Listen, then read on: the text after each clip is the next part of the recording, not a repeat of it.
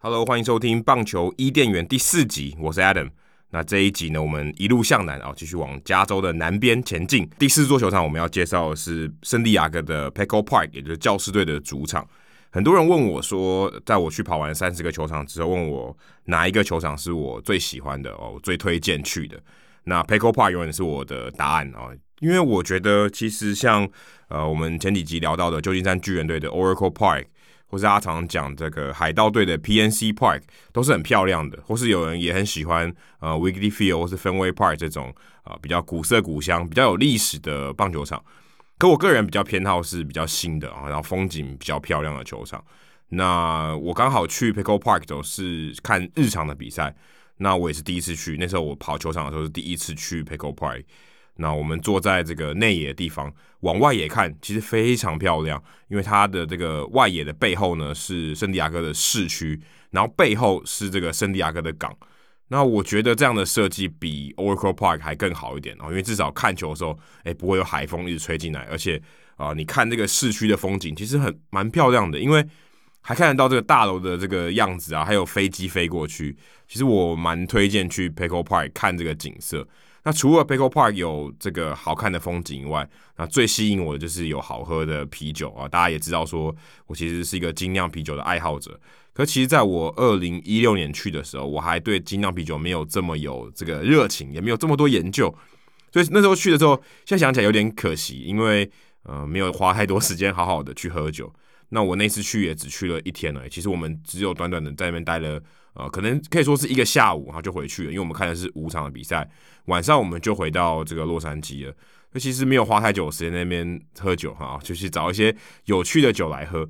那其实，在 p e c o Park 里面有一条街哦，我去的时候还有，后后来现在已经隔了五年了嘛，我不确定还有没有。在球场里面呢，在本垒后方有一个 Craft Row，有精酿啤酒一条街。那圣地亚哥是一个精酿啤酒的大本营，所以在那边，在那条像美食街的地方，有蛮多小的摊子，就是卖各式各样的精酿啤酒。我印象蛮深刻的哦，在那边可以喝到蛮好喝的啤酒，像那边有几个圣地亚哥比较有名的厂啊，像 Stone 啊、Ballast Point，这边都有不错的酒。那如果你没有很喜欢喝精酿啤酒，或是你可以想要去试试看的话，呃，在这个圣地亚哥可以买到一款。Tony Green 教士先生的啤酒，他们跟 L. Smith 这个酒厂合作，当地非常有名的酒厂合作，出了一个点三九四这个啤酒，也就是 Tony Green 的当时最高的打击率三成九四。那这个酒据说是 Tony Green 自己研发的，甚至他的儿子 Tony Gwynn Jr. 后来球没有继续打了，退休了以后呢，也继续担任这个酒款的这个酿酒师。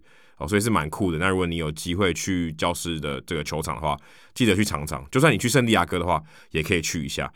那除了刚才讲说这个外野的风景很漂亮以外，其实外野有一个很有特色的地方是，它有一个小公园啊。那个公园其实平常是可以自由进出的，就是如果你没有球赛开打的时候，是可以自由进出的，等于是当地算是一个呃社区的小公园。那这公园里面有一个 Tony Green 的一个雕像，那大家可以坐在那边。如果比赛的时候，你可以坐在那个公园里面看球。是很棒的感觉。那之前还有一个一片是沙滩哦，就是你可以坐在沙滩上看这个比赛。但我去了二零一六年的时候，这个沙滩已经被移到后面了，等于说它不是在全垒打墙之后。那这个还算是一个很特别的设计。当时是有一个沙滩在那边，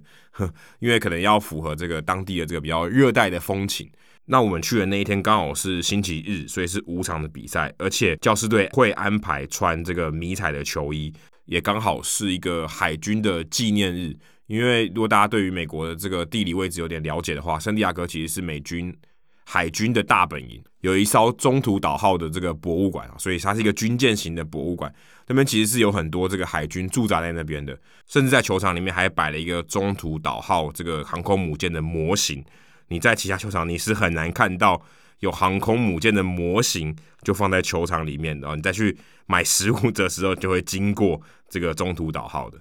那我去的那一天刚好就是一个海军的纪念日，所以我在 我我还记得我们坐在一垒侧的地方，然后往右外也看，有一整区哦都是这个军人啊，穿军服的人。然后他们在开赛的时候，就是比赛刚开打的时候，他们就很整整齐齐坐在那边。然后可能过个一两局，大家都散，然后到处这个去呃去球场里面要吃东西啊，或者到处逛逛这样。在其他球场其实比较少可以看到这种景色，就是很多海军啊或是军人在球场里面看球。而且那场比赛刚好也是五场的比赛，是教师队的这个迷彩球衣日，所以你会看到教师队球员穿这个迷彩的这个特别特制的这个球衣，所以刚好那场比赛就是有这种情况。那大家如果有机会去圣地亚哥的话，也可以去看一下，或是你可以去买一件有这个迷彩配色的球衣，算是呃其他的球队比较少见，通常只有在这个阵亡将士纪念日 Memorial Day 的时候才会穿这种迷彩的球衣，平常其实蛮少。可是教士队的话，固定在某些日子都会穿这个迷彩的球衣。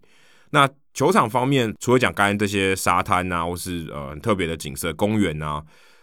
在左外野哦有一个古迹，是二十世纪初当时有一个 Western Metal Supply Corporation，那还有一个这个算是一个有一个四层楼的仓库，不过后来在七零年代就废弃了，已经超过一百年的这个古迹。那当时两千年的时候，呃，负责要盖。Peco Park 的设计公司 Populous 原本想要把 Western Metals Supply 这个公司这个建筑物给拆掉，但后来把它保留了。其实跟 Commander Yards 外面的那个仓库、铁路仓库有点类似。在盖球场的时候，就把这个球场结合这个古迹，所以其实左外野的全垒打墙后面是这个古迹的这个旧址啊，就是它原本的古迹都保存下来，然后里面改装成这个餐厅。所以你可以在这个古迹的餐厅里面看比赛。那有我如果没有记错的话，那是可以包厢的，就是你可以坐在那边，然后呃坐在这个古迹的阳台外面看这个比赛。如果大家对于 Bartolo Colon 打那支全垒打有印象的话，那支拳击打就是飞进这个 Western Metal Supply 的这个大楼里面。那在我去看的过几个月之后，Hunter Renfroe 就是这个前教师队的球员。还把拳击打球打到了这个 Western Metal Supply 的屋顶上，啊，这个是一个很特别，这个就好像飞过这个 Green Monster，然后打到这个外面的这个街道一样，是很少见的，应该也是唯一一个吧，不然即使不是唯一一个，可能也是非常少见的。所以如果你有机会，可以去那个餐厅吃个东西啊，享受一下那边的风景。那再来就是在这个 Western Metal Supply 的这个建筑物里面，还有一部分是教师队的名人堂，所以有展示一些教师队的这些球员的一些历史文物。不过那天有点赶，所以我其实没有去。那我呃，其实去圣地亚哥也就这么两次，一次去看棒球，另外一次是我驻美的时候去交接，所以那天我也没有去看棒球，也没有进到球场里面，所以有点可惜。呃，那再来跟大家分享一个是，呃，之前我们在节目中有介绍的，一百八十七集里面，我们介绍这个 Petco Park 的大荧幕管理员 Jeff Prout。那如果你去这个 Petco Park，有一个很大的特色，就是你可以看到各个球员，不管是主场还是客场的球员，他们在荧幕上有显示一些很有趣的 fun facts，例如可能他家的狗叫什么名字。或他可能跟某一个名人堂球员同一天生日啊，或是这种之类的。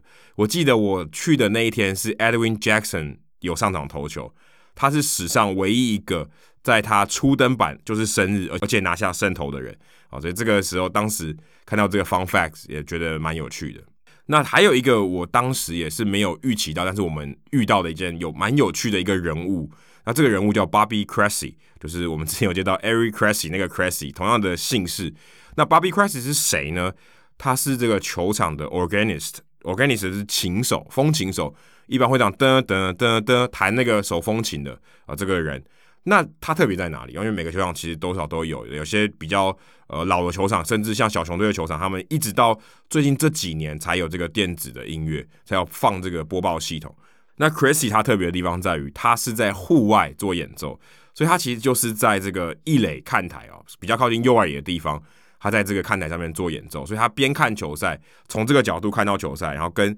其他的这些观众朋友、球迷朋友一起互动，有时候还会有人递纸条跟他说：“哎，你可不可以点什么歌？”或是你可以在 Twitter 上面跟他点歌，所以这个平常是蛮少见的。那我看到他之前有自称说他是全大联盟唯一一个。在这个户外哦演奏的乐手，那我后来查一下，其实他并不能算是唯一一个在这个观众席里面弹奏的。响尾蛇队的 Bobby Freeman 这个乐手，他也是在观众席内。不过有一点差别的是，在 Chase Field 就是响尾蛇队的主场，大部分的时间是关着的哦，所以是室内的。所以 Bobby Cressy 可以自称自己是唯一一个在室外演奏的乐手。我在当时看到 Bobby Cressy 蛮喜欢跟这个球迷朋友互动，有时候球迷朋友会跟他说：“诶，你可不可以弹某些歌曲？”所以如果你有机会去 Petco Park 的话，你可以准备一下你要选什么歌。也许他会弹啊，刚好可能在这个局间啊，或是他可能诶。今天这个比赛状况比较没有那么紧张的时候，他可以弹一些歌。像我之前看到一个报道，就写到说，他在这个跟红雀队比赛的时候，教士队跟红雀队比赛的时候，他会弹这个愤怒鸟的音乐，因为红雀队是这个愤怒鸟嘛，大家常常讲他是愤怒鸟，所以弹 Angry Bird 这个音乐。算是一个蛮特别的一个特色哦，就是他算是比较新潮的乐手，会去做一些变化。那你在 Twitter 上，如果你有去比看比赛的话，你也可以透过 Twitter 跟他及时的点歌。所以如果你有机会去啊，别忘了这个看看有没有 Bobby Cressy 有没有在，因为他有班表。我看他的这个新闻里面写说，一年八十一场比赛里面，他大部分会出现的时间是日常的比赛，晚上的比赛他可能不会，因为他也不是全职的乐手，他平常是。乐团的电子琴手，所以他不见得每一场比赛都会到。那再来就是球场里面有什么好吃的？那我当地的朋友呢，就介绍我说，球场里面有一个 Phil's Barbecue，Phil's 就是 Phil Jackson 那个 Phil，P H I L，Phil's 啊，Phil's 的费氏 Barbecue。据说球场里面有一个，但我没有去吃。我后来是到这个球场外的这另外一家去吃，另外一家分店去吃。如果你有机会去 Petco Park 的话，我想鼎泰丰应该还会在那边，因为原本二零二零年球季鼎泰丰要在 Petco Park 里面开一个分店。那其实前一个鼎泰丰的分店在这个 T-Mobile Park，它还在。那现在又在球场开了第二家。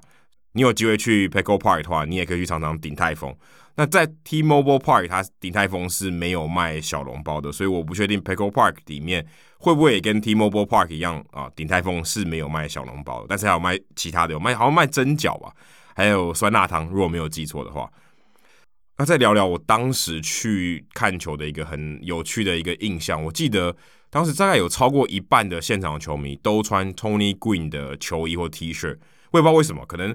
当地的这个教士队球迷比较怀念 Tony Green，然后反而很少人穿现役球员的这些 T 恤。然后这个球场也唯一有的雕像也是 Tony Green，会让人家感觉说哇，Tony Green 当时虽然因为这个口腔癌过世，可是。在当地的这个连结啊，也是非常非常深。就我刚才讲说，L. Smith 还帮他出了这个啤酒，也是以 Tony Green 这个三成打三成九四打击率为这个酒款的名字。所以当地这个 San Diego 感觉跟 Tony Green 的连接非常的深。所以我想，如果你有机会去 Pickle Park 的话，你不知道买谁的球衣或谁的纪念品啊，那你买 Tony Green 的话准没错。这场比赛我看完的时候，球队还安排了一个赛后可以跑垒的活动。那如果你有带小朋友的话，你可以呃，小朋友是可以上到内野的场地，然后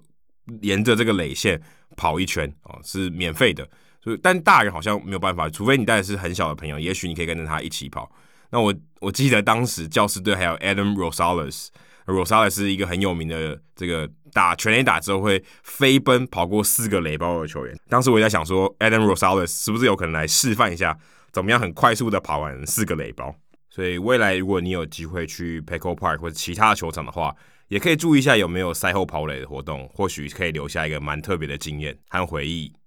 好，以上就是棒球伊甸园第四集的内容啊，一样，大家如果对于这个棒球伊甸园的节目有任何